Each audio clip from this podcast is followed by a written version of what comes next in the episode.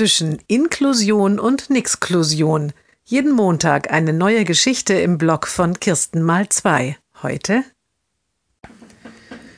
Englischunterricht. Alle Kinder bereiten sich auf eine kleine Präsentation vor, auch der Junge. Er bastelt ein Plakat, schreibt, was er kann und lernt gemeinsam mit seinem Schulbegleiter den Text von den Karteikarten. Zu Hause sagt er zu seiner Mutter, ich habe Englischfieber. Es dauert eine ganze Weile, bis klar wird, was er genau hat. Er hat Lampenfieber. Auch seine Lehrerin spürt das. Sie stellt eine kleine Gruppe aus sechs Schülern zusammen, die der Junge besonders mag. Vor ihnen hat der Junge gestern seine Präsentation geübt. Heute war er vor der ganzen Klasse dran. Ich hatte Angst, sagt er zu Hause. Und er sagt auch, ich hatte viel Mut.